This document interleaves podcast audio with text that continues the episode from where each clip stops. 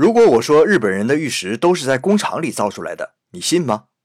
一九六四年，为了迎接东京奥运会的游客高峰，新大谷宾馆紧急扩建，东陶和日立化成两家公司联手开发了运用树脂压模技术，在车间压塑成玉石的方法。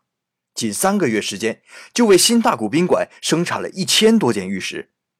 这种玉石把坐便、洗面池、浴缸连同玉石墙壁一体化压塑出来。